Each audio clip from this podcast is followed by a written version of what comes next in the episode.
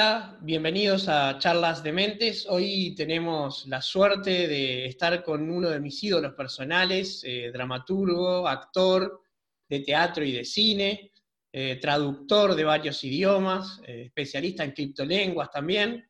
Me refiero a Rafael Spregelburg, el gran teatrista argentino, y vamos a conversar en esta Charlas de Mentes sobre, obviamente, teatro, actuación y también en eh, lo que es el problema del convivio y el tecnovivio en épocas de pandemia. Rafael, te propongo esta eh, situación de partida a ver qué te sugiere a ti. A ver. ¿La ves? La veo, sí. Bien, entonces, este, vamos a, este, déjame que retome la, la comunicación. Y bueno, cabe, cabe Deus videt. ¿Qué te, qué te sugiere? Mira, mira, Dios, eh, cuidado, cuidado, que Dios te, Dios te vigila, ¿no? ¿Es así? Exacto. Bueno, es el ojo, ahí lo hemos visto muy rápido, pero viste que la, mesa de los pecados capitales del Bosco tiene forma de ojo, precisamente, y si uno lo mira con atención, eh, los rayos que irradian, que separan esos pecados capitales, hacen la, como la, pupila, dibujan la pupila de un ojo, ¿no? es una de las, de las representaciones más, más, interesantes y más inquietantes del Bosco, porque además está hecha sobre una mesa, en vez de ser un cuadro para ser mirado con una jerarquía espacial eh, predeterminada y preaprendida, es una mesa. La mesa nos obliga a recorrerla. Si queremos ver el cuadro en toda su dimensión, hay que tener una actitud activa. Y esta pintura, bueno, para mí siempre ha sido una inspiración y un detonante muy, muy grande, sobre todo de la heptalogía de Hieronymus Bosch, que es esta obra que yo tengo escrita sobre los, los falsos pecados capitales. Sí, que ha tenido una relación un poco azarosa con los pecados, ¿no? A veces directa, a veces inversa. No, siempre, eh, sí, puede ser. En realidad siempre es no lo que uno espera, entonces para eso necesito que a veces sea directa y a veces no. Pero, a ver, un poco la premisa de esta pieza, escrita a lo largo de muchos años y con muchas variantes en el camino, es que eh, el pecado es una convención, es, una, es, una, desviación de una ley determinada. Y la pregunta es eh, si esa ley tiene vigencia y si esos siete pecados tienen, porque no lo tienen ni siquiera para la Iglesia Católica, que ha despenalizado algunos, ¿no? La pereza, la gula fueron primero despenalizados. Ya no te ibas al infierno por goloso, por soberbio sí, pero por, goloso o perezoso no. Eh, yo quería hacer notar que eran una convención y que por lo tanto si yo ponía otros títulos para esos pecados, eh, esta cuestión convencional iba a estar puesta muy, muy de manifiesto. ¿no? Eh, si la modestia, por ejemplo, cuyo tema es... que vi en el 99.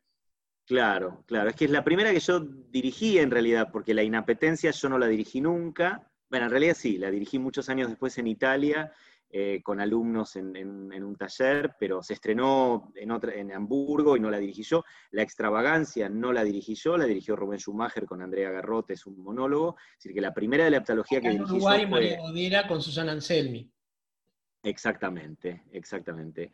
Y mm, eh, la, modestia, decía, por ejemplo, su tema parece ser la soberbia, en realidad, y cómo se fabrica el sistema de la soberbia, por qué para que haya alguien soberbio tiene que haber otra persona que le adjudica ese poder. El soberbio nunca es soberbio en, soledad, ¿no? Necesitas de otros que te adjudiquen ese poder para ejercer sobre, sobre los demás. Eh, y se llama la modestia. Si la la modestia se llamara la soberbia, hay un montón de vinculaciones o de descubrimientos eh, narrativos dentro de la pieza que no sucederían, porque el título es como una gran acotación. Uno se pregunta todo el tiempo, ¿cuál es el pecado de modestia? ¿Qué significaría eh, que esté mal ser menos de lo que uno en realidad es o considerarse menos de lo que uno puede dar, que es un poco uno de los temas de esa pieza. Es decir, que a veces en el, qué sé yo, la inapetencia, el tema es la lujuria, que no parece tener nada que ver, en el caso de la terquedad, el, tema es la ira, o la, estupidez, es la avaricia. Es fabuloso, este, enorme, ¿no? Bueno, la terquedad tiene varias versiones. Tiene una versión para ser hecha con cinco actores nada más, que es la que se estrenó en Frankfurt en el año 2008. Eh, y luego yo reescribí la pieza para, hacerla con 13 actores, porque en realidad la pieza tiene 13 personajes.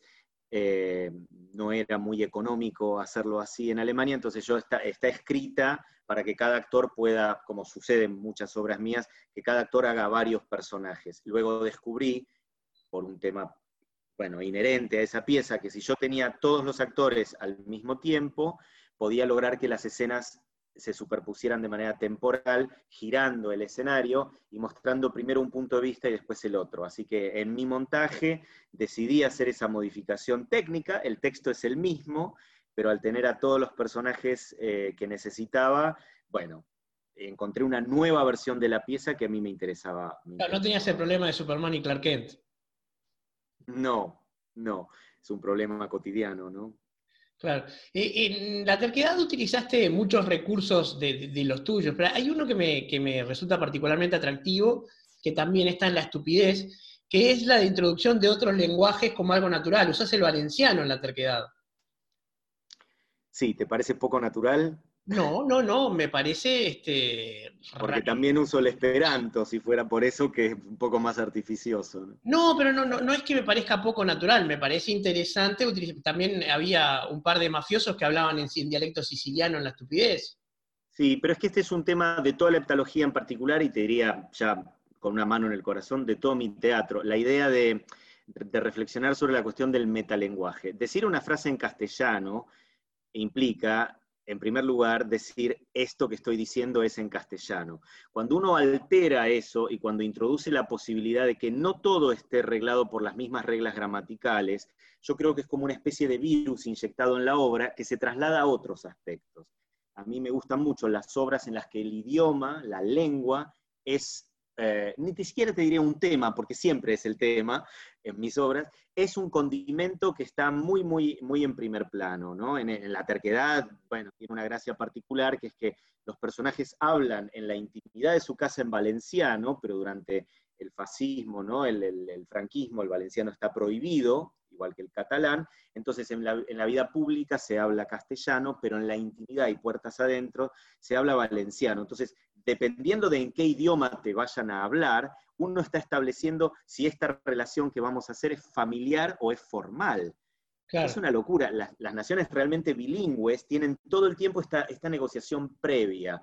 Pasa en Bélgica también, ¿no? Que a veces, bueno, los, los, eh, los que hablan flamenco pueden hablar el francés, no siempre al revés. Entonces, ¿quién decide eh, cómo se adjudica el poder para tener un diálogo?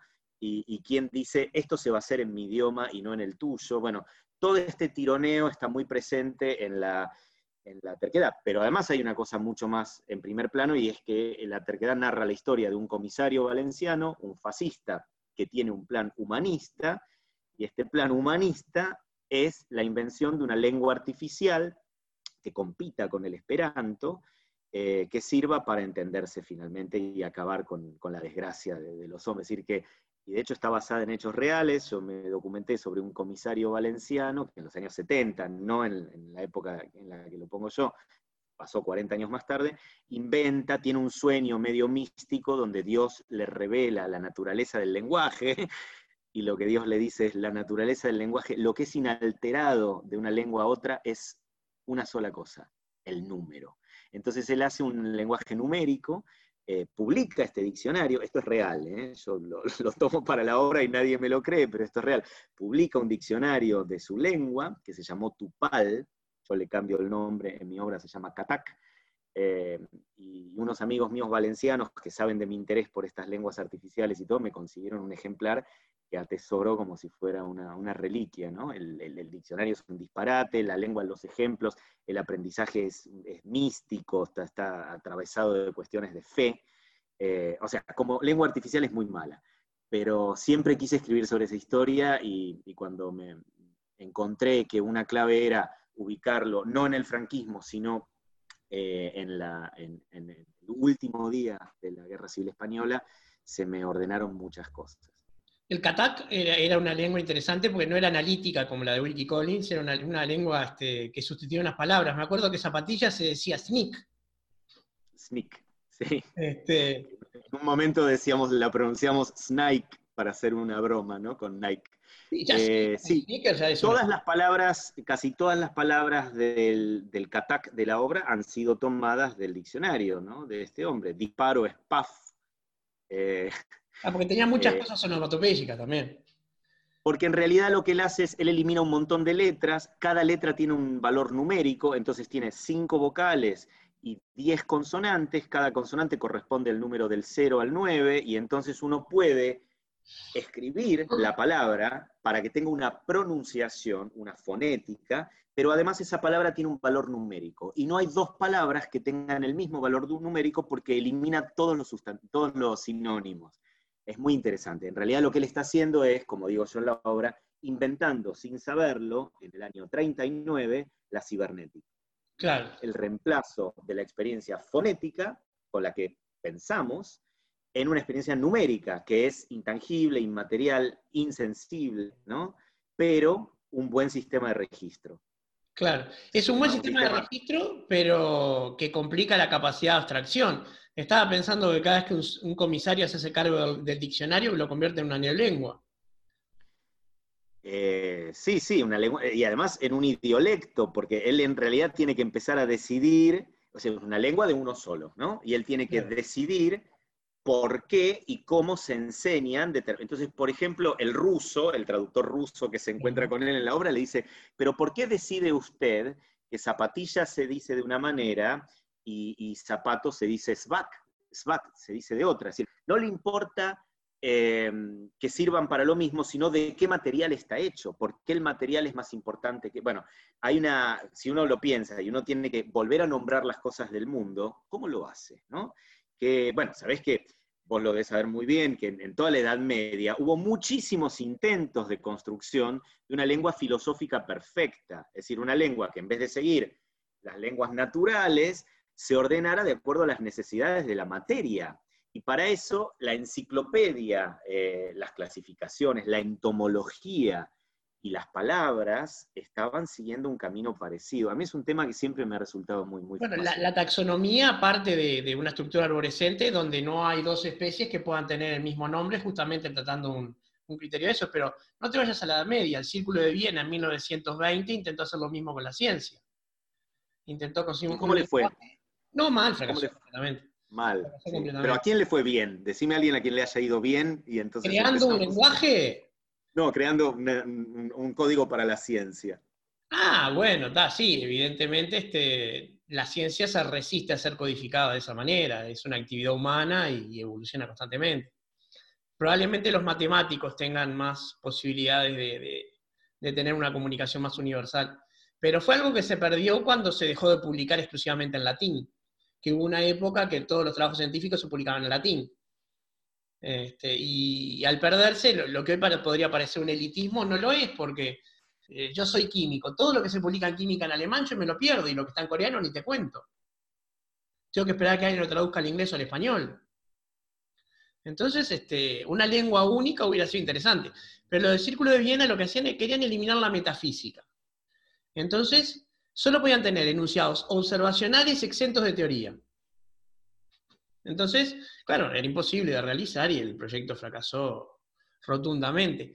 Pero contame eh, un poco, Rafael, últimamente, eh, aparte de, toda tu actividad de teatro que he seguido de cerca, te has dedicado mucho al cine también. De hecho, estás en Uruguay por, este, por una filmación de una película. Sí, sí, exactamente. Vengo a hacer una película de, de, dos directores eh, muy, muy jóvenes, de eh, Barrenechea y, eh, Tincho, ¿cómo se, llama? Branca, y hago un futbolista, exfutbolista, gordo y viejo, muy malhumorado, que tiene un hijo que es una estrella del fútbol y al cual explota sistemáticamente. Es un, es un guion muy, muy, muy interesante y muy, muy uruguayo, me parece. ¿Agarra para el lado del humor o para el lado del thriller este, emocional? No lo sabemos. no lo sabemos, porque me parece que es un tipo de humor eh, muy, muy en, tono bajo, ¿no? Por eso digo un poco muy, muy uruguayo, sin, sin ninguna de las estridencias del gag, eh, pero la situación en sí misma es realmente eh, tragicómica, ¿no? Y me parece que si me llamaron a mí es porque me creo que algo de humor quieren dejar vivo. Claro, sí, hay que, hay que decir que el humor es otro de los elementos de, tu teatro siempre, ¿no? Obras como Spam o, las propias de la antología siempre tienen un, este, un, elemento de humor muy fuerte. Una que no escribiste en particular, La escala humana, también era muy... Había un personaje... Yo creo, creo particularmente que el humor ni siquiera es un condimento que uno dice, bueno, le agrego un poquito. Es una, es una filosofía, ¿no? Es, para mí no, no, no eh, no hay duda que el humor, aquello que pone, que pone en jaque a la rutina de la razón, el chiste es muy parecido a eso, al descubrimiento súbito de algo que eh, tus categorías verbales no pueden explicar. ¿no? En Schopenhauer el humor es algo que no debe estar ahí. Sí, Siempre es, algo, que debe estar ahí. Sí, fuera, de, fuera de la regla, fuera de la norma. Y me parece que es una forma de, lo, digo en particular porque muchas veces la realidad se pone, se pone muy demandante, ¿no? Y le pide a los artistas que asuman con enorme responsabilidad el mensaje y la... Y yo estoy de acuerdo con eso, con las épocas que requieren de una participación muy intensa de los seres humanos, pero al mismo tiempo eh, se puede ser muy intenso y tener humor, es decir, tener sentido del humor es un sentido que haga posible el sentido. Muchas veces lo que veo es que la agenda, la agenda responsable, la agenda política, la agenda em, lo aparta, lo saca a un lado y los, espectáculos, sobre todo las experiencias de pensamiento, se vuelven solemnes. Solemne no quiere decir serio, ¿no? También hay un tipo de humor que es solemne, el que ya está codificado, el que es rutinario. Solemne es que contiene su propia mirada, un objeto que se mira a sí mismo y que no permite, pero yo lo miro distinto. Eh, me he dado cuenta que mientras me estás mostrando esto, si yo lo doy vuelta, se ve así. Bueno, eso siempre genera mucho humor y es lo que yo hago. Sí, ahí, déjame recordar una escena de la estupidez. Era una escena que en, el mismo dispositivo escénico, que es una habitación de hotel, entran los mismos actores siempre siendo personajes diferentes y hay que ver por lo que están hablando, por la ropa, cuáles son, de cuál escena. Y en un momento, en una de las escenas, abrís una ventana y gritas, están los choris, porque estaba haciendo un asado eh, tras, tras el dispositivo. Entonces, claro, en ese momento oficia de anticlímax y uno se ríe porque es una obra que lo mantiene a uno atento permanentemente. Aparte duraba tres horas. Tres horas y veinte, con suerte. Claro, lo que pasaba en esa escena era definitivamente, la, la, clave de la estupidez es la ventana. Hay una gran ventana de hotel, entonces dentro de la habitación muchas veces ocurren cosas muy dramáticas eh, nosotros nos reíamos, decíamos que esa escena era chejoviana, ¿no? Que el padre y el hijo peleándose, el padre matemático, científico, muy duro, el hijo pidiéndole dinero, el padre diciéndole, no nos veamos nunca más. Y de fondo hay unos estúpidos que están parando en el mismo hotel, que están haciendo un asado. Y cada una de las frases dichas dentro de la habitación está intercalada con otra respecto del asado, de los choris y demás. Entonces es muy muy intenso cuando uno ve personas tomadas por una situación X, pero superpuestas, como si hubiera un papel de calcar arriba con una situación Y. Y la, ninguna de las dos situaciones es graciosa en sí misma. Y la superposición de ambas produce una enorme caja de resonancia, ¿no? el cruce de marcos de referencia extraños y ajenos, hace que los objetos de un problema sean reflejados por el otro y naturalmente produce en principio mucha risa, pero también eh, una forma de conocimiento del mundo lúdica, no científica, porque no se puede comprobar de manera teórica, eh, bueno, que es la que yo creo que ocurre en el teatro, ¿no? Nuestra vida también es así, ¿no? Podemos estar viviendo una tragedia y al mismo tiempo ser testigos de algo absolutamente cómico y no saber cómo procesarlo. Sí, de hecho la gente en momentos muy intensos suele buscar un escape en la risa también, ¿no? El famoso tema de, hacer un chiste por nervios, como en algunas circunstancias de, la muerte y eso. Eh, el, humor oficia de, válvula de escape anticlimática. Este, yo creo que es más todavía, yo creo que es mucho más, yo creo que es nuestra forma de ser en el mundo, ¿no? No es que digo, voy a hacer un chiste para aflojar, no me digo nada, simplemente el chiste aparece porque su contigüidad con la muerte obliga a eh, una actividad casi, casi automática y una fuga de aquello que nos produce esa, esa angustia. Está bien. Y decime una cosa, este, lo último que vi tuyo fue una dirección este, eh, de un texto de Andrea Garrote, eh, que ella misma vino a hacerlo acá. Estoy, este, no, recuerdo el título ahora, pero este. Punto honor. ¿Eh? Punto, honor. Punto honor. Y la última obra actuada por ti, escrita por ti, que vi fue Spam. No, perdón, fue la terquedad. Fue la terquedad. Este, ¿Y estás escribiendo algo de teatro ahora o estás abocado al, cine? Eh, a ver, ¿cómo contestar rápido una cosa que todavía no, no, sé cómo es? Yo estoy muy abocado al cine, pero porque luego de, algunos años de, pelea medio en vano, eh, estoy tirando la toalla.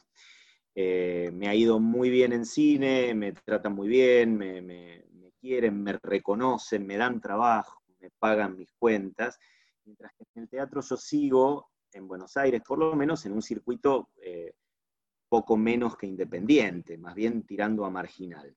Entonces pasa una situación muy extraña, que es que casi todas mis últimas obras han sido escritas para teatros de afuera, eh, bueno, el caso de la terquedad es un caso muy, muy ejemplar, ¿no? Yo la escribí en el año 2008 y tuve que esperar ocho años para poder realizarla en Buenos Aires, poder tener los recursos para...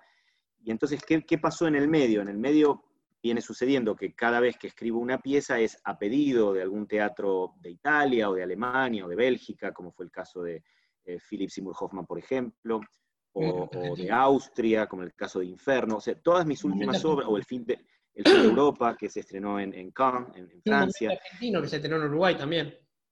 Un momento argentino, pero esa fue distinta. Esa yo no quería que se estrenara en Argentina.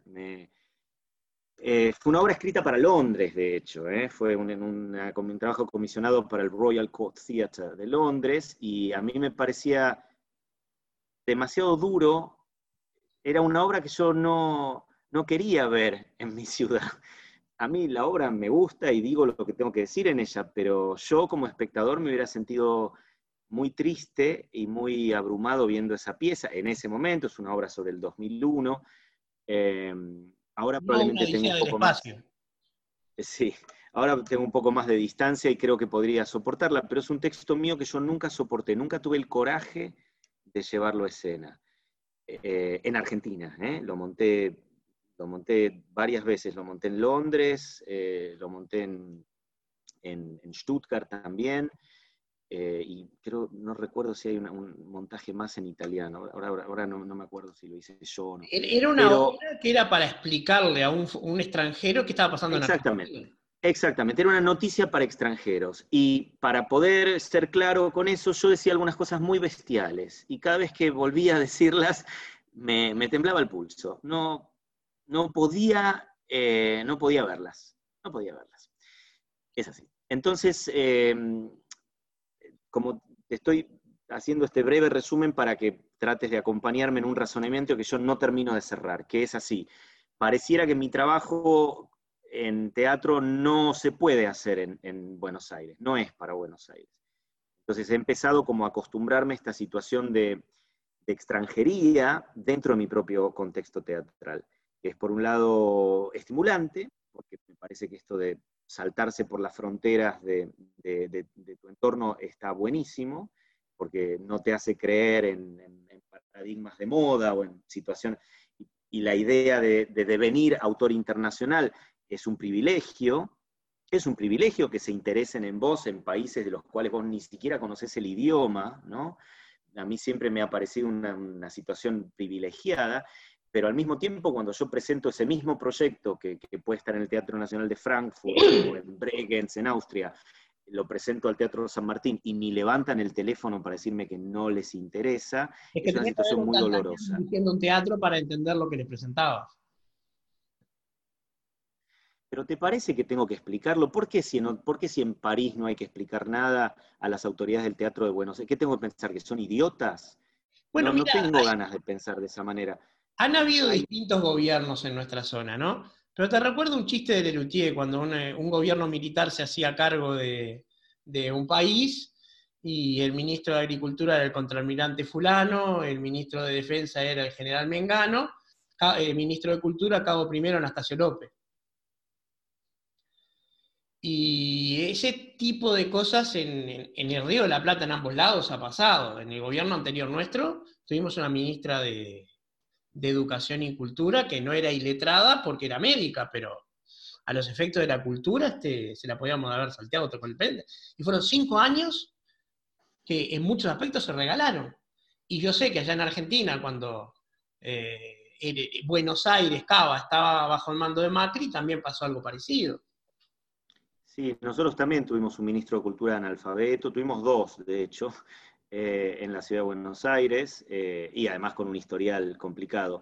Pero va más allá de eso, ¿eh? porque yo no, creo que los teatros decidan por propia ignorancia no hacer determinadas cosas. Me parece que es mucho más casual la cosa y por eso es que tampoco sé cómo enfrentarla. Porque si fuera simplemente eso, uno diría, puedo asumir una actitud de choque, una actitud política y me van a escuchar. No, es mucho más azaroso. Me parece que tiene que ver con que hay mucha gente trabajando en Buenos Aires, en muchísimas direcciones, algunas mucho más accesibles que las mías, y que esto les viene mejor. O sea, las instituciones culturales argentinas son eclécticas. Es así. No, no, no, se, no deciden posicionarse a la vanguardia.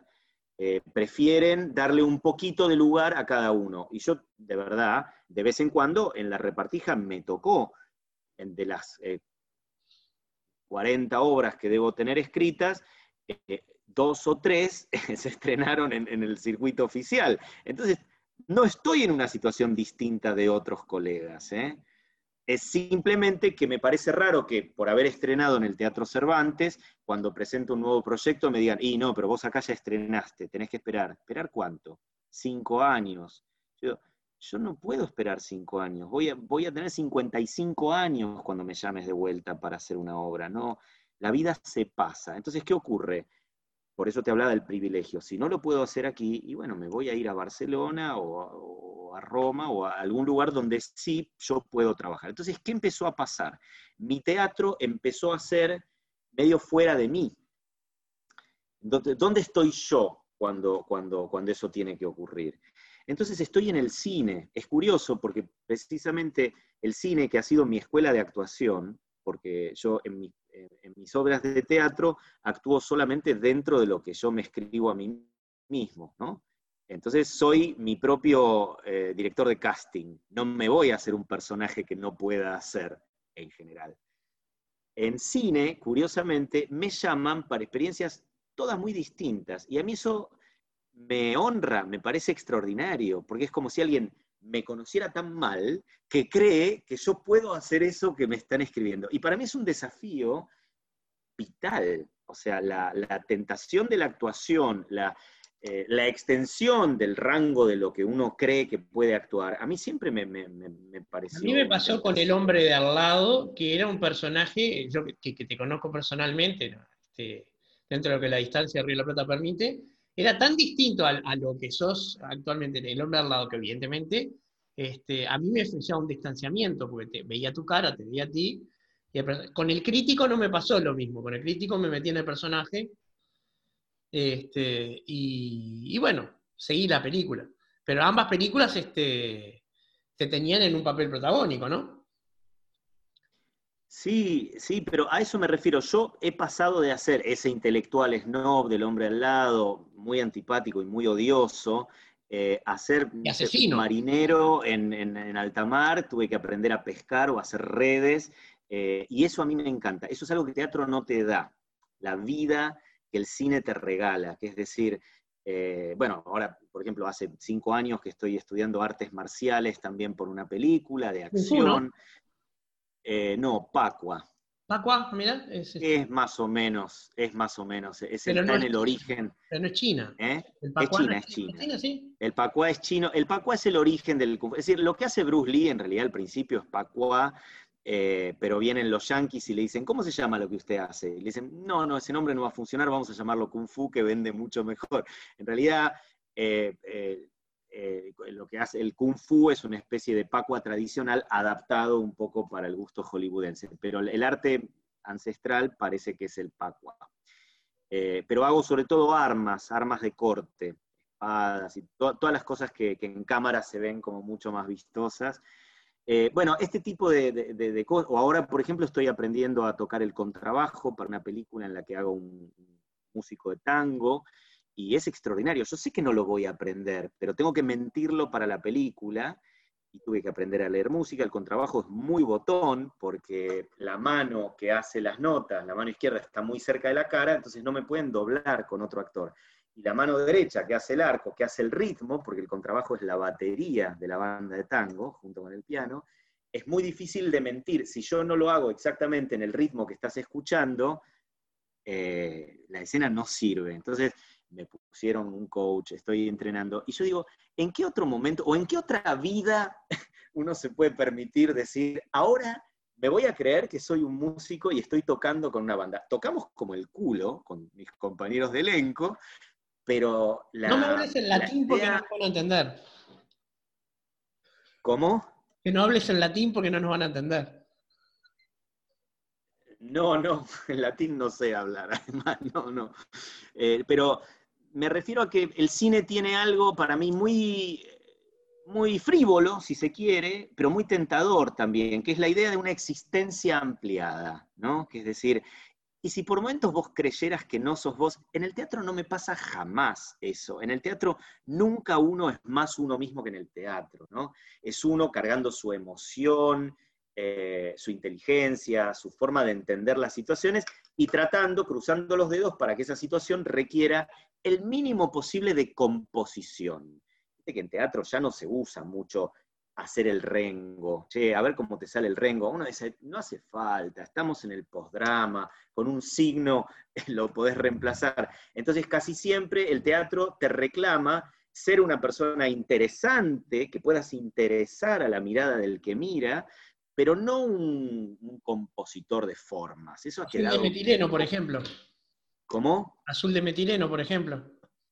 ¿En qué sentido? Eh, cuando eras este, el pintor, eh, eh, no, sí, se llamaba... Azul de eh, Prusia, no, El, azul de Prusia no, no, era, no era metileno, era azul de Prusia, me parece. vos conocés mis obras mejor que yo, así que me tendrías que decir vos, vos a mí.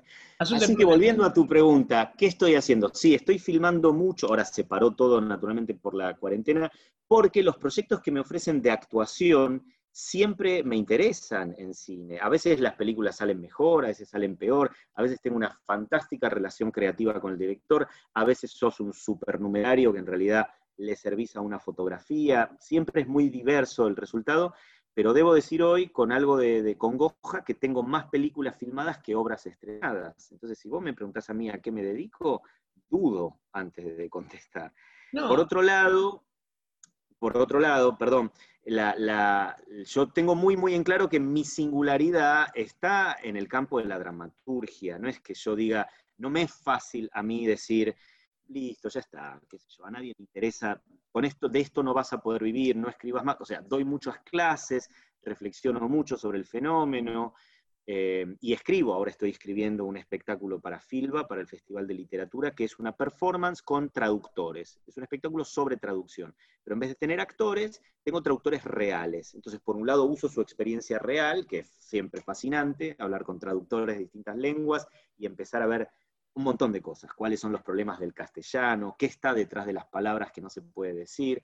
Estoy muy entusiasmado con eso y es una obra, es una obra de alguna manera escrita y filmada en Zoom, pero, pero tiene, siempre me mantengo activo, pero ahora me, he propuesto tratar de no escribir nada nuevo hasta que por lo menos no estrene las cinco obras que ya tengo escritas y que no logré estrenar.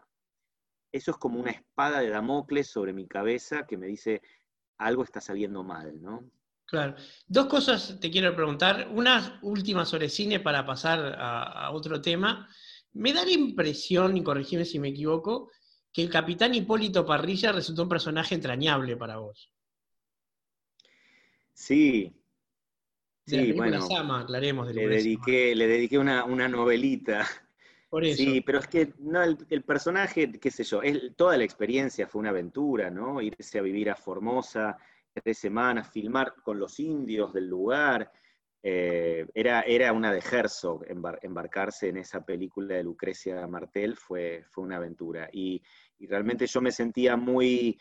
Eh, una experiencia muy intensa, digamos, de las 6 de la mañana, eh, salir, eh, meterse en el pantano, estábamos con el agua, la, película se filmó con el agua hasta la rodilla, nunca bajó la inundación, a caballo, una cantidad de, de, singulares de aventura en pelotas y pintados de naranja, porque en un momento nos secuestran los indios y nos pintan. Imagínate que todo eso había que hacerlo día a día para repetir las, la continuidad de las escenas, todo era una, especie de aventura muy intensa. Y yo llegaba al hotel en estado de shock, diciendo, ya está, ya terminó, ya apagaron la cámara. Entonces escribía, escribía tres, cuatro páginas por noche. Además no tenía internet en el hotel, con lo cual no podía comunicarme con, mi mujer y con mi hijo. Mi hija todavía no había nacido en ese momento. Y, escribía mucho. y dije, voy a contar la experiencia desde el punto de vista del personaje que me ha tocado, que es el capitán este de ejército Hipólito Parrilla, que tiene que ir a buscar un ladrón que está asolando la, población. Eh, y, la gracia un poco es esa, es que yo cuento el rodaje de la película día a día, no en el orden de la película, sino en el orden no cronológico de la filmación, pero el personaje no sabe que es una filmación. Entonces, claro, el mundo se le hace muy extraño. Claro. Eh, sí, eh, me, llevaste de vuelta a Spam, un personaje que tenía internet a diferencia de ti, pero lo que no tenía era su memoria. Ese es al revés, tiene que ayudarse internet para reconstruir quién es, ¿no? El personaje de Spam, eh, que se llama Mario Monti, Mario Monti. su nombre es como llamarse José Pérez en Italia. Mario Monti pierde la memoria porque recibe un golpe en la cabeza y despierta un día en un hotel en Malta, no sabiendo quién es, no sabiendo qué hace allí, vestido con un smoking que no parece ser el suyo, no sabiendo si mató a alguien, si lo con un montón de muñecas. en la cabeza. ¿eh? Y con un montón de muñecas. Y con un montón de unas cajas de muñecas que hablan y no sabe quién es. Entonces en un momento descubre tengo internet. Entonces ingresa su nombre, se googlea a sí mismo porque tiene un pasaporte, sabe su nombre por el pasaporte que está en el bolsillo del smoking. Lo que pasa es que se llama Mario Monti y eh, justo es en la época en que nombran eh, primer ministro de Italia a Mario Monti. Entonces todas las referencias a él o a su trabajo desaparecen. Eh, yo me imagino que esto les debe pasar a muchos José Pérez, que si quieren buscar si alguien habló de ellos en Internet, no lo pueden hacer porque la cantidad de entradas son tantas que es imposible saber si están hablando de él o no. Entonces, un poco la paradoja del personaje es que no logra avanzar mucho, porque de pronto todas las entradas a su memoria, eh, a su trabajo, él es profesor, es lingüista, han sido borradas por un, primer ministro temporario que duró unos meses nada más. Acá, pasó. De tecnócrata, ¿no? Tú conoces a Sergio Blanco. Sergio Blanco es el dramaturgo y director uruguayo más importante que tenemos y en mi opinión que hemos tenido jamás. Y cuando empezó su trayectoria en Europa, ya tenía muchos años de, haber publicado y haber ganado premios, en Uruguay había un número 9 que se, llamaba, se llama Sergio Blanco. Y casi todas las referencias que aparecían en internet eran al futbolista. Hoy en día ya se dio vuelta, por supuesto, y por suerte, pero pasó mucho eso. Bueno, eh, pero por lo menos eran dos y sabías por el tema que trataban si pertenecían a uno o a otro. Este problema de mi personaje es que no hay forma porque él no sabe ni siquiera a qué se dedica. Es cierto. Una obra muy interesante, este que esperé que la pudieras traer acá y nunca, nunca se dio. Rafael, te quiero hacer una pregunta. Recién hablabas de la posibilidad que te da el teatro de, ser otro y a la vez que ya no necesitas, eh, por ejemplo, renguear para interpretar un rengo y ser tan realista en algunas cosas. Pero hoy en día eh, la actuación se ve amenazada por la cultura de la cancelación y se ve amenazada por el hecho de que ya tú no podrías interpretar un negro o escribir algo sobre los chinos, porque te acusarían de apropiación, de apropiación cultural. Sí, es un tema muy curioso, porque en realidad hay miles de maneras de escribir sobre el tema sin, aparecer, sin hacer aparecer un solo chino en el escenario. Es decir, la, si uno tiene en claro cuáles son esas cancelaciones, cuál es esa, eh, ese carácter mimético que está un poco suspendido del teatro, precisamente el teatro se convierte en esa maquinaria extraordinaria de producir soluciones eh, para problemas falsos, ¿no? Pero me parece que sí, que es un poco como, como, como decís vos. Mira, a mí me ha pasado, por ejemplo, situaciones muy, muy concretas que son las contrarias. Eh, solemos pensar en nuestra cultura como una cultura híbrida, ¿no? La cultura rioplatense, la sudamericana en general, y entonces nosotros no tenemos mucho problema en hacer entrar de afuera a los materiales consagrados. Por ejemplo, uno puede tranquilamente encontrar una obra inglesa que te interesa, se traduce y se hace. A mí me ha tocado el... ¿eh? Decadencia, por ejemplo. Decadencia, o las piezas de Pinter, que yo he traducido también, o Sarah Kane. Por ejemplo, a mí me ha pasado lo contrario, que ser una especie, bueno, un poco lo que debe pasar a Sergio Blanco, lo que pasa es que Sergio ya está completamente radicado en Francia y es, un europeo más, pero a mí me ha pasado de venir con obras muy anómalas y muy mestizas, de una cultura mestiza, a culturas centrales. Y cuando las culturas centrales empiezan a traducirte, te das cuenta que en vez, de traducirte empiezan a explicarte.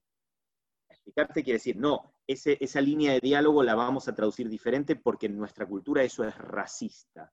Es decir, eso es racista. por ejemplo, tengo una escena muy divertida con una familia japonesa, en, una obra que se llama Philip por ejemplo, y la compañía, luego de montarla varias veces en Bélgica, me informó un día que habían eliminado la escena porque los acusaron de racistas.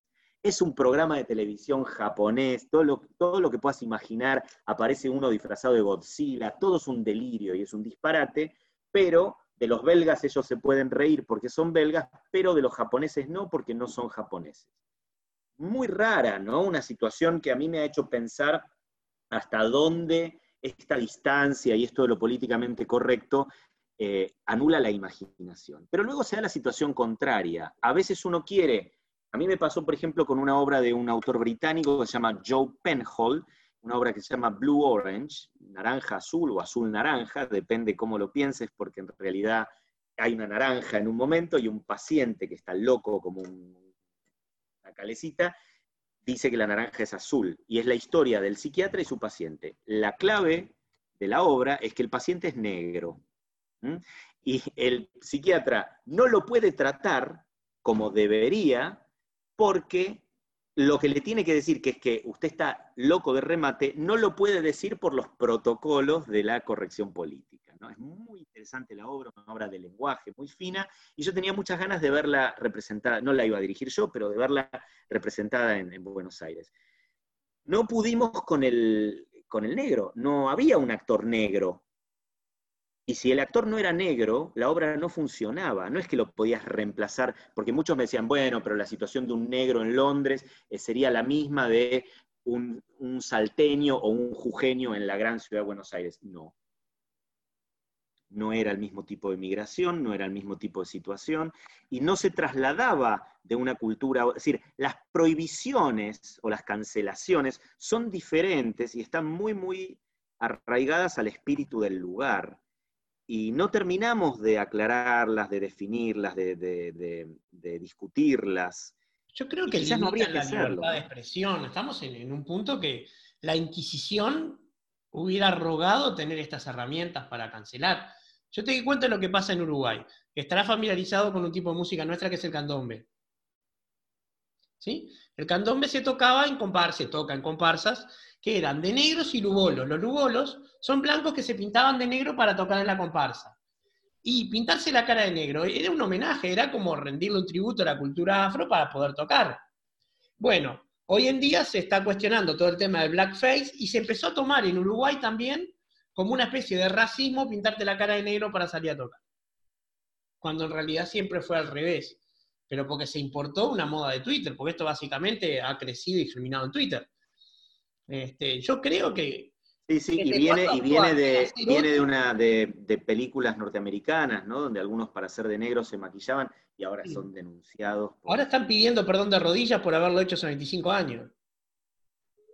Literalmente, Tina Fey este, de Saturday Night Live tuvo que hacerlo. Sí.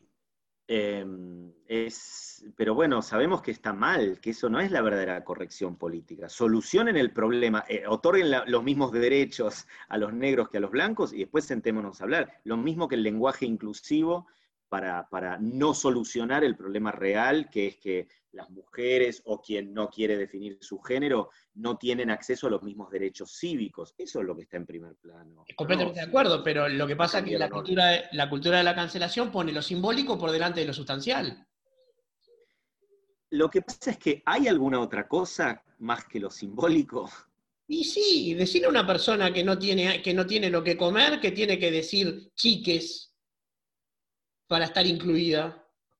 Y pero por ahí te lo dice, así, si no le importa, por ahí te lo dice. Ese es el verdadero tema, ¿no? Son, son, uno tiene distintos problemas, algunos reales y otros en el campo de lo simbólico, pero vive en un mundo de lenguaje.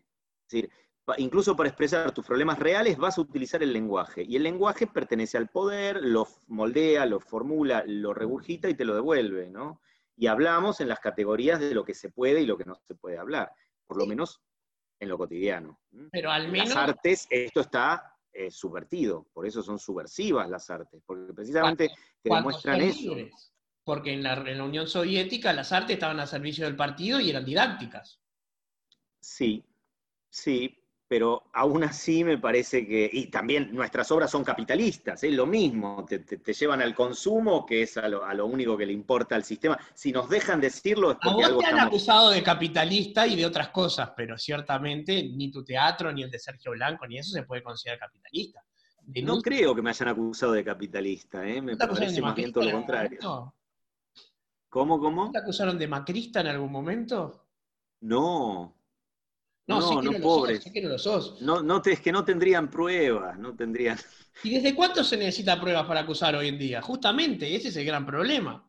Este, sí, no, pero me parece muy difícil. Yo escribo en un, escribo en un, en un, diario de derechas, que es el diario Perfil, y, no, sé, no sé qué estoy haciendo, no sé cómo no me echaron todavía y me dejan de decir cualquier cosa. ¿no? Lo cual me lleva a la otra cosa que te quería preguntar. Eh, tenés un hobby que a mí me resulta fascinante y te leo siempre, que es eh, ocuparte de lenguajes extraños. Sé que has aprendido algo de Esperanto, y hace poquito escribiste una, una columna que me fascinó sobre el Polari. Contame del Polari. El Polari es un dialecto muy, muy antiguo, inglés, sobre todo londinense, eh, creado sobre todo, viene de parlare, el il parlare, es, una, es, un lenguaje híbrido de los marineros de la época que circulaban por Europa y en un momento fue eh, tomado por la comunidad gay londinense para comunicarse entre sí y no, eh, esto es lo que cuenta la fábula, y esto yo en la columna lo que ponía es que me cuesta creerlo, que no sean identificados por la policía. Hasta el año 67 la homosexualidad es criminal, es considerada criminal en Inglaterra. Sí, hay una serie que se llama Very English Scandal que habla de eso justamente, de un político. No la, no la, conozco, pero sí es, es, así. Entonces, en muchos casos, por ejemplo, vos ibas a un bar gay y para ligar con alguien tenías que expresarle en un código común que si el otro no era gay o era policía o te iba a denunciar a la policía, no fuera, eh, quedar en secreto. Entonces utilizaron este polar y revivieron una lengua del siglo XVIII que es muy graciosa, muy graciosa, tiene, tiene como, bueno, como, como pasa con casi todos los slangs eh, em, eh, ingleses sobre todo, ¿no? Yo, soy más conocedor del inglés británico que del americano, en el americano debe haber también un montón de desviaciones de todo tipo, pero si en algo se, caracterizan los, el, inglés británico es por una enorme riqueza lingüística para decir incorrectamente lo que habría que decir de otra manera, ¿no? Desde el cockney o el, rhyming slang, ¿no? Esto de decir,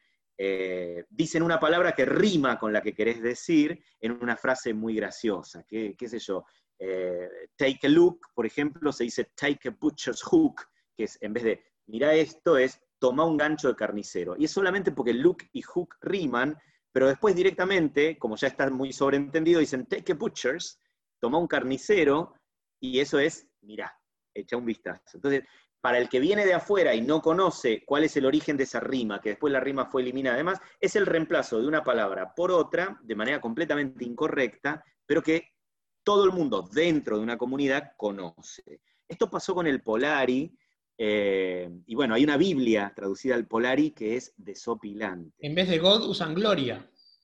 Sí, Dios es gloria. Todo está feminizado, ¿no? Hasta donde se puede, porque el inglés no tiene, no tiene marcas de género, ¿no? Eh, salvo en el his y her, en el su. Sí, hay una, hay una acción abierta en las universidades americanas por eliminar la palabra, la preposición his de la palabra history.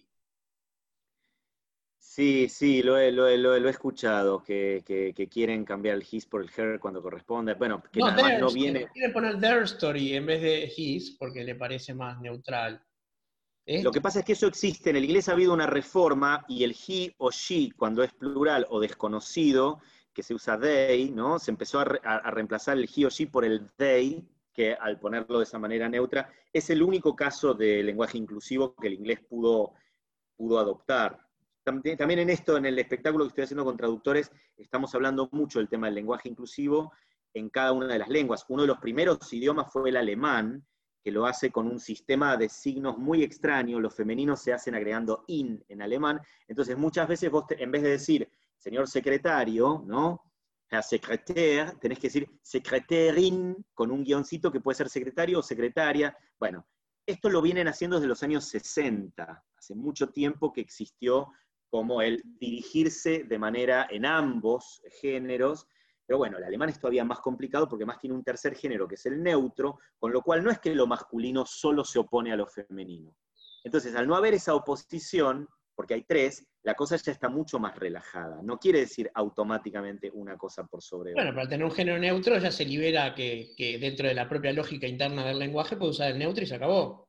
No, lamentablemente eso es lo que no hacen, porque llamar a una mujer en neutro, por ejemplo, eh, es, eh, es, ofensivo. Eh, por varios motivos. Porque, porque el neutro es diminutivo. ¿Cómo? A una mujer, ¿por qué no la llamarías en femenino? ¿Y qué haces con el hombre? ¿Lo llamás también en femenino? No, lo llamás en masculino. estamos hablando de casos particulares, ¿no? Bueno, pero es que eso es lo que se está tratando de evitar. Si estoy, me estoy dirigiendo a una audiencia en general. Ah, ok, sí, ya entendí. Bueno, digo, cada idioma, después está el problema del italiano. Al italiano ya no le quedan más vocales para hacer los femeninos, los masculinos y los plurales. Entonces, la variación, en general, el, italiano, la variación de la O hacia la A y en el plural, ¿no? De la I hacia la E, ellos lo tenían muy, muy regulado y muy aclarado para el tema. Entonces, no hay forma con el italiano de, introducir este elemento, entonces no se introduce y no pasa nada. Pero realmente el problema no es ese, el problema es hasta qué punto los reclamos de reivindicación eh, no son lingüísticos. El lenguaje lo pone en evidencia, nos hace recordar 24 horas al día que estamos con una deuda pendiente y que el pensamiento global es patriarcal y que hay que desarmarlo por todas partes. Pero también muchas veces, muchas veces es la batalla en el campo que se puede librar porque en el otro campo no se está librando. Y eso es lo que yo veo de preocupante. Bueno, eh, yo no, no, no, no, no, esta discusión nos podría llevar días enteros. Yo coincido contigo en que el tema del patriarcado ya, este, ya caducó y tiene que terminar de caer como, como tantas otras estructuras que son de otro siglo.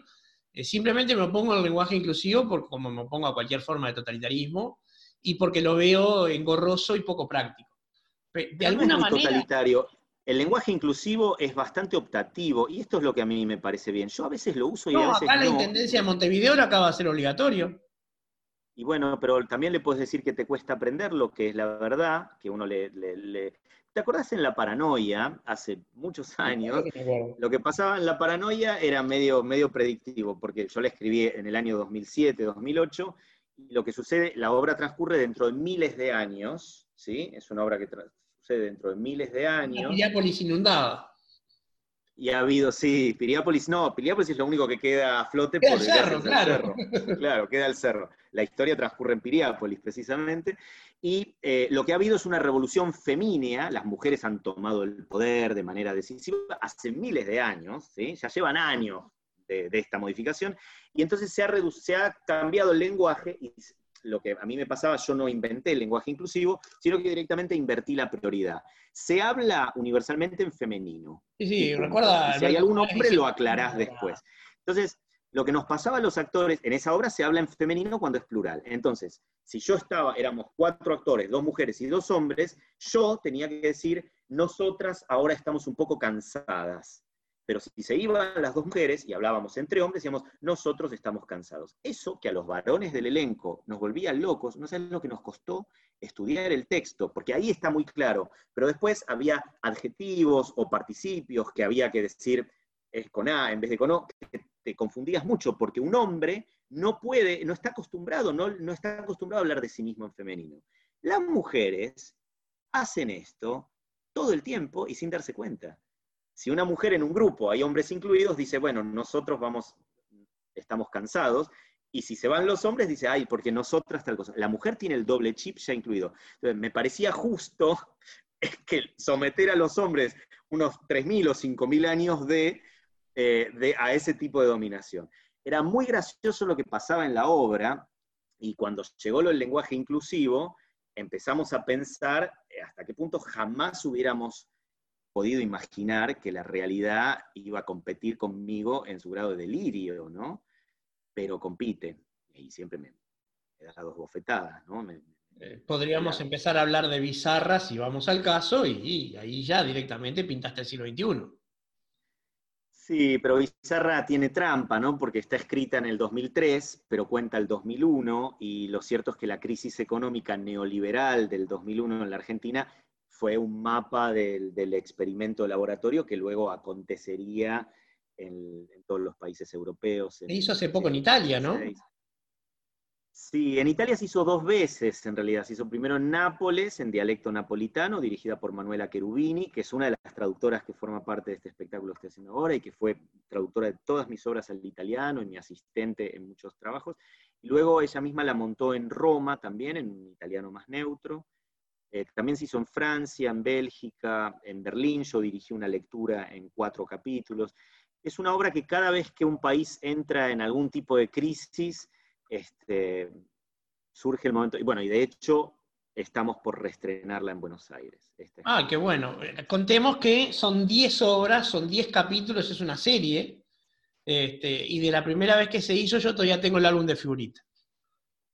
¿Lo tenés lleno? No, no lo puedo tener lleno, lo tengo sin, sin Falta campanita. La, la figurita número 12 no la dábamos, era porque el que, el que llenaba el álbum era invitado a actuar en el último capítulo. Entonces íbamos eligiendo a quién le dábamos la figurita número 12 para, para llenar el álbum.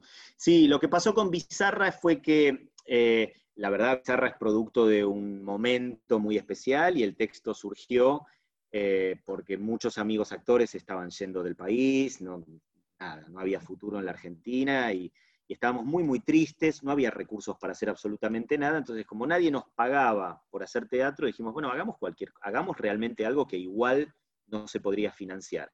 Entonces concebimos esta idea de una telenovela, pero en teatro, con todos los, todas las reglas de la telenovela y algunas más, pero es la gran telenovela latinoamericana con todos sus clichés, para contar la lucha de clases sobre todo, pero además el particular de la eh, em, de la crisis del 2001, ¿no? la crisis política y económica del 2001. La, obra termina, el capítulo 10 es el 19 de diciembre del 2001, con la matanza. Perdón. Eh, perdón, es que está, estamos viviendo un revival demasiado Demasiado fuerte, ¿no? Demasiado fuerte. Y, precisamente por eso es que el, teatro, el CCK me propone, que además lo tomo eh, también como una, invitación a esta reconciliación con, lo público, porque es un teatro público, el único que va a estar seguramente en condiciones el año que viene de, montar teatro con los protocolos de seguridad, porque es un teatro grande. Imagínate que toda la escena independiente argentina está... Está cerrada, todo eso tiene que estar y no se van a poder abrir, porque si vos realmente podés tener un tercio del aforo para permitir los protocolos que se están aplicando en Europa, las escenas alternativas latinoamericanas no pueden cumplir con esas normas y nadie nos va a dar ninguna otra cosa a cambio. Es decir, somos una eh, generación acabada de personas que se dedicaban a esto. Digo, es muy difícil para mí eh, hablar, hablar de esto. Lo que el CCK me propone es hacer la obra en, podcast, hacer, transformarla radioteatro, eh, y estrenar el famoso capítulo 11, que es el que nunca, nunca me atreví a escribir, que es un capítulo, se llama El 11, es el capítulo 11 de Bizarra, 17 años después. Y cuenta de, esos... No, porque en realidad empieza una saga nueva. Lo que pasa es que entre nosotros no la voy a continuar porque no puedo, no puedo con mi alma, yo no puedo hacer de vuelta. Bizarra se pudo hacer porque éramos jóvenes, no nos pagaban, no vivíamos de eso, éramos libres, nadie, y ahora tenemos familias, eh, estamos viejos, tenemos que trabajar de otras cosas, pero los, seis meses que duró la experiencia de Bizarra, nosotros no dormíamos, eh, vivíamos en el teatro yo escribía por las noches, ensayábamos después de la función, hacíamos la función de lunes a viernes. Fue un tipo de, vida que por otra parte nos salvó de, la depresión absoluta en medio de la debacle eh, económica del 2001. La gente, la entrada era prácticamente gratis, si total nosotros no vivíamos de eso. Y en la Argentina se verificó, sobre todo en Buenos Aires, un boom cultural impensado en esas condiciones, ¿no? La pregunta es, ¿qué se parece ahora de estos últimos cuatro años de, macrismo, de empobrecimiento sistemático y de, ruina moral, existencial y, ética? Eh, ¿Qué se parece y qué no? Y entonces me parece que revisitar la obra y escribir el capítulo 11 eh, es casi como si uno tuviera que dejar un testamento. Y yo me niego a eso. Entonces, estoy tironeando el material y la verdad es muy doloroso. No me había imaginado, no había pensado.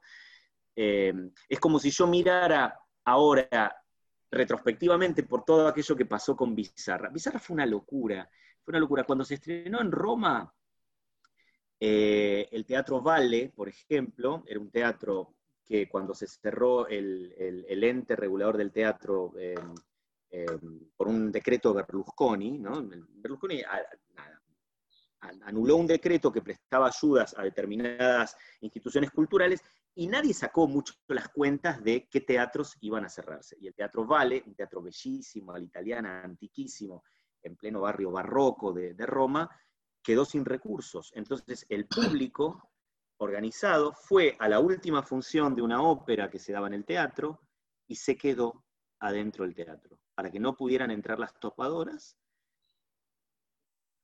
Qué maravilla.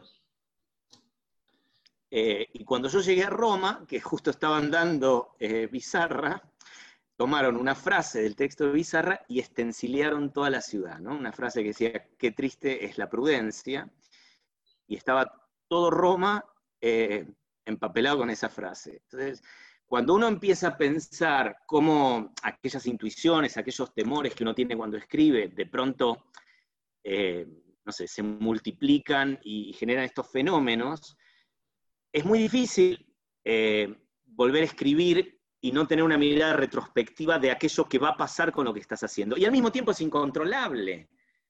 Bueno, todo esto para decir por qué no he podido escribir ni una página de la obra que tengo que estrenar el año que viene. Ah, pero ese formato podcast sí van a reactuar. Eso sí, porque eso sería, eso sería totalmente legible y, me parece divertida la idea que además quede en formato radial, porque la gente lo puede escuchar en su casa. Me parece que, es apetecible, incluso naturalmente tengo que modificar mucho el texto, porque gran parte del atractivo de Bizarra era visual. Eh, y, hay que modificarlo para, para radio, pero la idea es que hagamos la grabación del podcast en vivo y con público. Me parece una muy buena eh, propuesta para, yo no, insisto, no puedo, de hecho, no sabemos si vamos a conseguir a los 50 actores. Es cierto, eran 50, te iba a preguntar eso. Eh, eh, no, bueno, eran 28.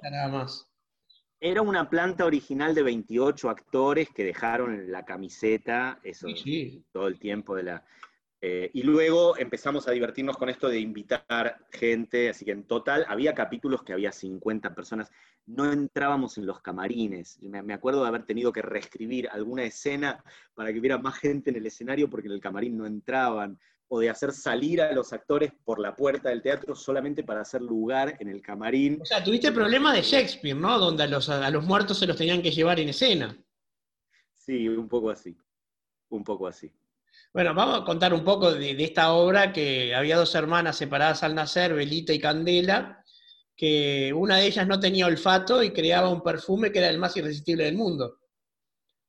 La fragancia bizarra. Pero porque, porque sin saberlo alguien introducía una droga desconocida dentro del perfume y todo el mundo se hacía adicto a algo que había dejado de existir. Esta era un poco la metáfora con la que explicar la crisis económica. Todos somos adictos al dinero.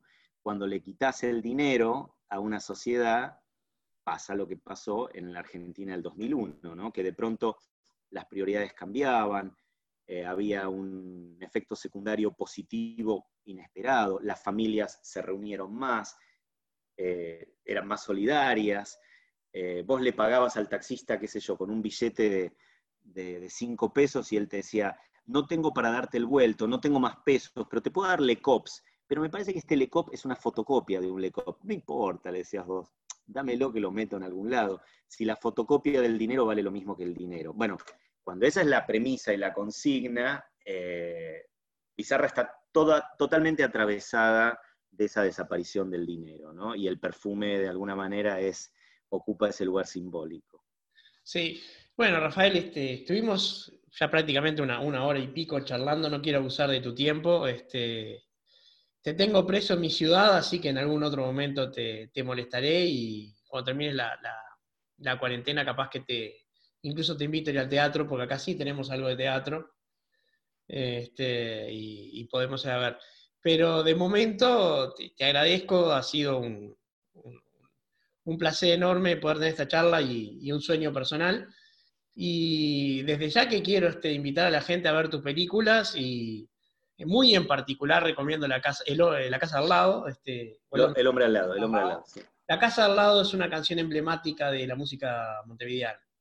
Ah, por eso te confundo. el hombre al lado, la película de Gastón Duprat y, Mariano Con, que siempre está, siempre vuelve, en algún momento está de vuelta. Sí, acá tuvo mucho éxito, pero también es crítico y este y esa película tan increíble de, de, Lucía Martel, una película este, que exige del espectador Sama, que realmente ahí podemos ver tu trabajo. Eh, y bueno, eh, esperemos que pronto pueda cruzar a Buenos Aires de vuelta a ver alguna obra tuya porque realmente este, extraño al patrón Vázquez. Ojalá, ojalá podamos volver al teatro. Si inventan la vacuna, yo sigo tus artículos para ver si la vacuna sale o no. Eh, me vas a decir vos cuando estoy para estrenar. Falta, falta, falta un poquito todavía, pero la, epidemia va a receder, este, porque es ese ciclo de las epidemias, siempre pasa.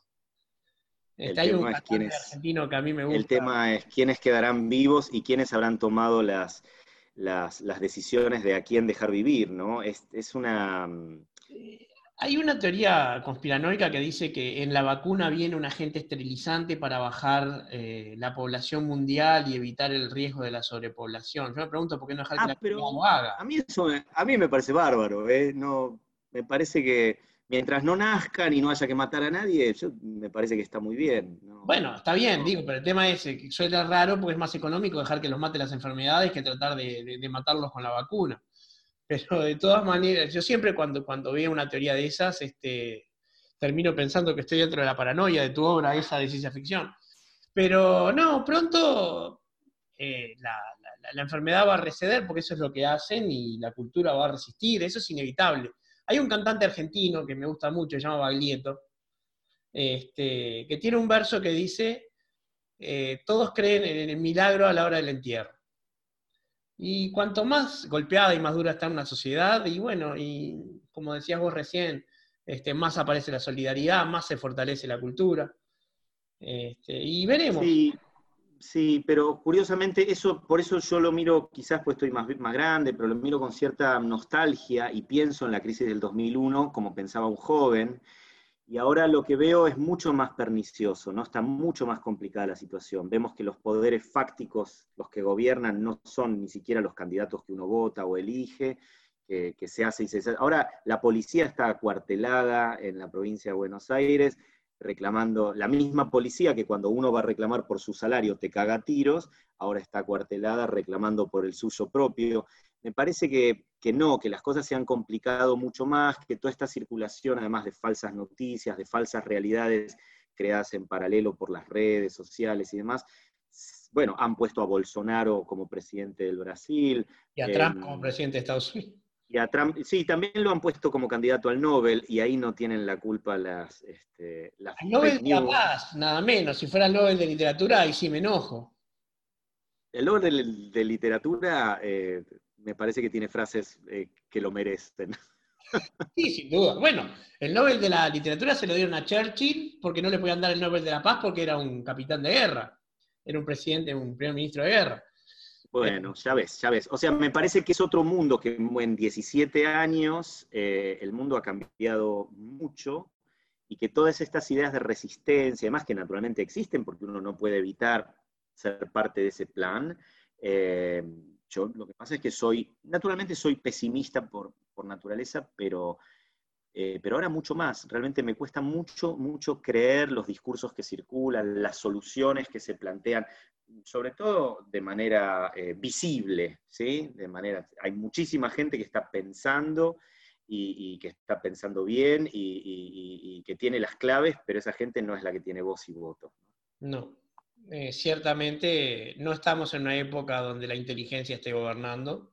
Y coincido contigo, o sea, los poderes fácticos que uno vota no son generalmente los que manejan los que manejan los países, pero y bueno, eh, será cuestión de ver qué mundo le legamos a nuestros hijos. De momento tenemos el teatro, Rafael. no, ni siquiera, no tenemos ni el teatro. en Argentina, acá sí tenemos. ah, ustedes, bueno, no, pero entonces hagan la revolución en Uruguay y exportenla a todo el mundo. Les pido por favor. Bueno, Uruguay es un problema porque este, no tenemos escala, digamos, somos, este, somos una especie de bonsai de país en cuanto a poder hacer las cosas. Pero quizás eh, Jorge Dubati habla de tecnovivio, se pueda reinventar de alguna manera para, mientras dura el distanciamiento, hacer algo como lo que estamos haciendo tú y yo, que estamos más juntos que nunca y sin embargo hablando a través de una computadora. Bueno, pero esto sí es cierto, ¿no? Yo, por ejemplo, empecé yo estaba dando clases de dramaturgia, que es algo que normalmente no haría, porque para dar clases de dramaturgia tenés que tener una regularidad, la gente tiene que reunirse una vez por semana, poder escribir.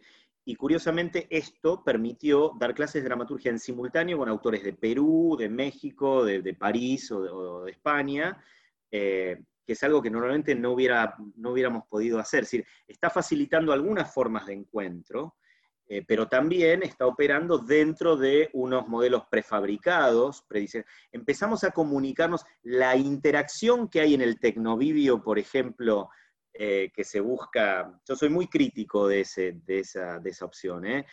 por ejemplo, se están haciendo obras que se hacen en vivo para que la gente las comente. Esos comentarios se reducen al, al, espesor del emoticón, es decir, se está reemplazando una forma de interacción emocional, de lo no hablado y demás, por emoticones prediseñados por una, por una empresa de, diseño, ¿no?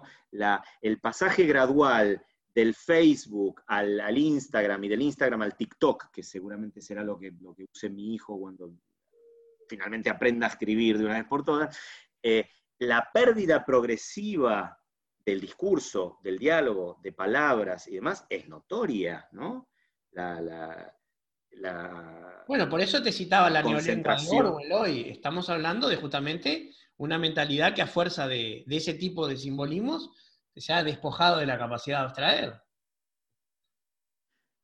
Pero además de articular, no es solo de abstraer, de articular, para poder dialogar o para poder tener una conversación, uno necesita un tipo de articulación que determinadas formas de tecnovivio de chapa anulan. Claro esa articulación se da dentro de las reglas prediseñadas por un poder determinado. El señor, el señor Netflix, el señor Google y demás son los grandes poderes del futuro, si el tecnovivio va a reemplazar al convivio. Yo creo que hay que pensarlo sin impaciencia, como algo muy provisorio, que está buenísimo para la gente de teatro explorar con el límite. Estamos, yo de hecho tengo dos obras tecnoviviales eh, una que se llama Dejando Midgard, que, la hice para un teatro en, Gotemburgo, y la otra se llama eh, Glimaschiffe, que quiere decir pizarra, pizarra de mica, para eh, la Schaubühne en Berlín. Y la verdad es que me enorgullezco bastante de haber podido responder dentro de las reglas de este formato a una experiencia creativa. Me gusta decir, estoy en el límite. El límite del teatro es esto, no hay público. Entonces no es teatro, es un audiovisual. Estoy produciendo audiovisuales con una perspectiva de un hombre de teatro, pues soy un hombre de teatro. Pero es un audiovisual. Y el audiovisual tiene unas reglas artísticas incluso colosales, ya desarrolladas por el cine e incluso mal desarrolladas por la televisión. Y ya está, en realidad digamos la verdad, nos estamos reconvirtiendo en productores de... Eh, Lo que pasa es que el Tecnovivio, al menos este, lo que estuve leyendo del concepto, eh, va más allá de la presencialidad o no, tiene que ver con una característica del pacto ficcional que implica, es decir, está bien, es una pantalla, pero el otro lado estás vos y hay ciertas cosas que eh, remedan el convivio real, ¿verdad? Claro, pero lo remedan. Es decir, hay ciertas cosas que podés hacer y otras que no. Evidentemente en una sala teatral pasa lo mismo. Vos no podés pararte a gritarle a los actores, eh, no, no lo mates, no lo mates. No podrías, no está dentro de las reglas. Pero todos pensamos que si alguien lo hiciera sería extraordinario. En estas eh, formas de tecnovivio, eso qué podés o no podés hacer ya está eh, predigerido, está prediseñado. Esto es lo que yo señalo eh, como opción de falsa, de falsa interacción, de, una, forma de comunicación que no lo es tal. Siempre hay un lugar de irradiación, eh, esto, esto que Eduardo del Estal en su artículo sobre las edades de la mirada llama tan inteligentemente lo visuátil, ¿no? Él dice, eh, y si querés lo comentamos y terminamos con esto, no, no, no, él, él tiene un, tiene una, teoría escalofriante, que en realidad yo no sé si es verdad o no, además porque no la entiendo, pero cuando la aplico al mundo es un prisma muy interesante. Y él dice que en general solemos considerar a las producciones artísticas dentro de unas categorías que son las que hemos aprendido con mucho esfuerzo y mucho dolor de la historia del arte y cómo nos manejamos con estos objetos artísticos, pero en realidad vivimos en tres épocas al mismo tiempo vivimos en la edad del ídolo, del ídolo de piedra, ¿no? con características eh, sacerdotales, ¿no? Eh, y tiene que ver con el origen de las voluntades de expresión del hombre. Él dice, todas las primeras expresiones artísticas tienen que ver con la muerte. El túmulo griego, el lugar donde se señala la muerte de alguien, es el primer acto simbólico. Voy a poner algo para señalizar que aquí hay un muerto. Y de hecho, los primeros instrumentos para la pintura, la sangre, provienen de eh, cadáveres. La música eh, se hace con huesos, con desechos de la muerte. Parece que hay en toda expresión una relación tácita con lo muerto. Entonces, la obra que se crea, el ídolo de piedra en la isla de Pascua, la producción simbólica de esa edad del ídolo, está allí para mirarnos, yo voy a que la obra me mire, no voy a mirar a contemplarla yo, voy a rendirle pleitesía y mi relación con la obra es sacerdotal. Cuando aparece el arte, el arte nos libera de esa relación y pone el foco en lo humano. Entonces el objeto ya no me mira, el objeto se convierte en un objeto de placer para ir a ser contemplado.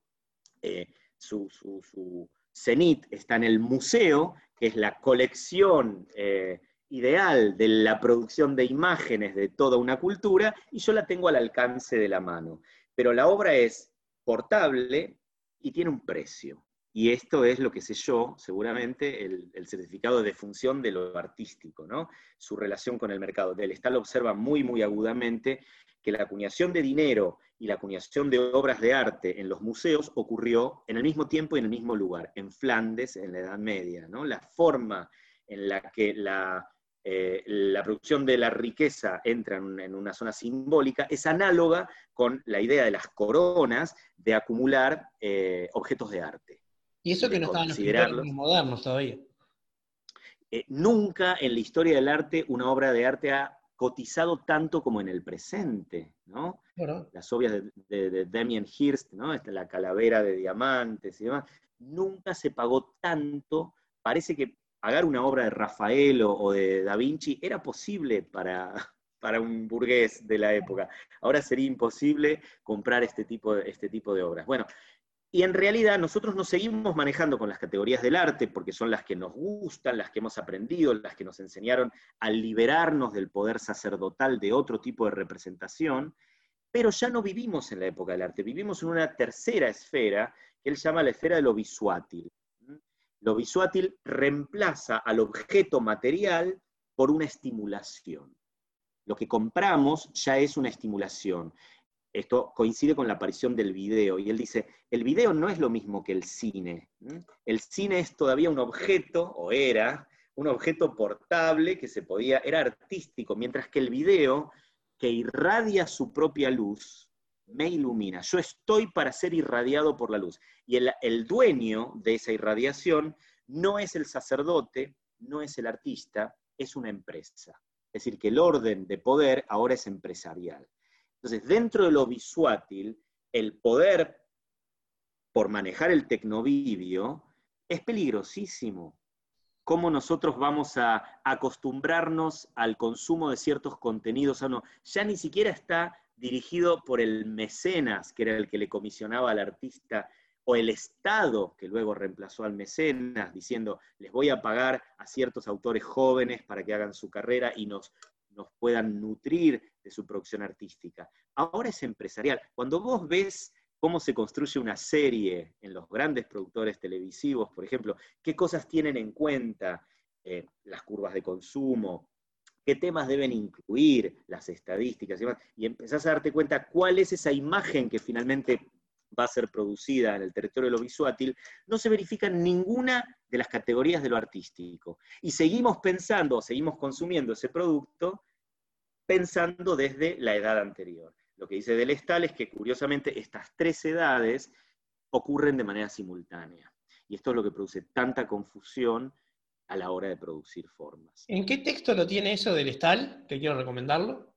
Es un artículo que se llama Las edades de la mirada. lo que pasa es que el libro de, Delestal, que se llama Historia de la mirada, es una edición de, la editorial actual, está, por lo menos en la Argentina, muy agotado, lo tienen que editar. Así que no lo recomiendes porque no lo van a conseguir.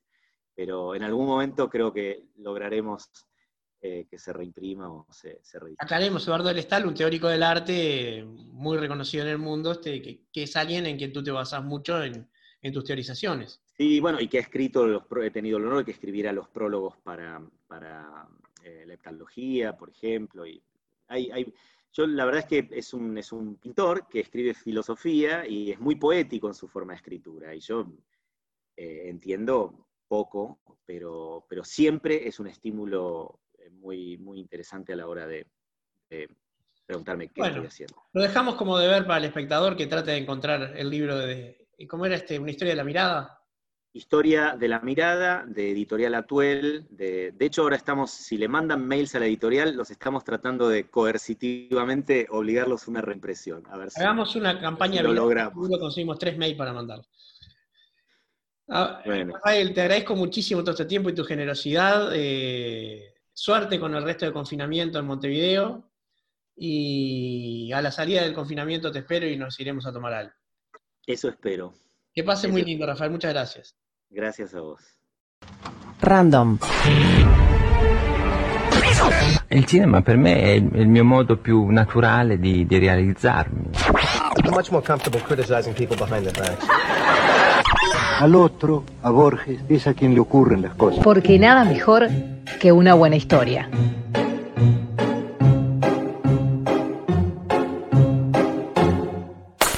Historias random por Bernardo Borkenstein.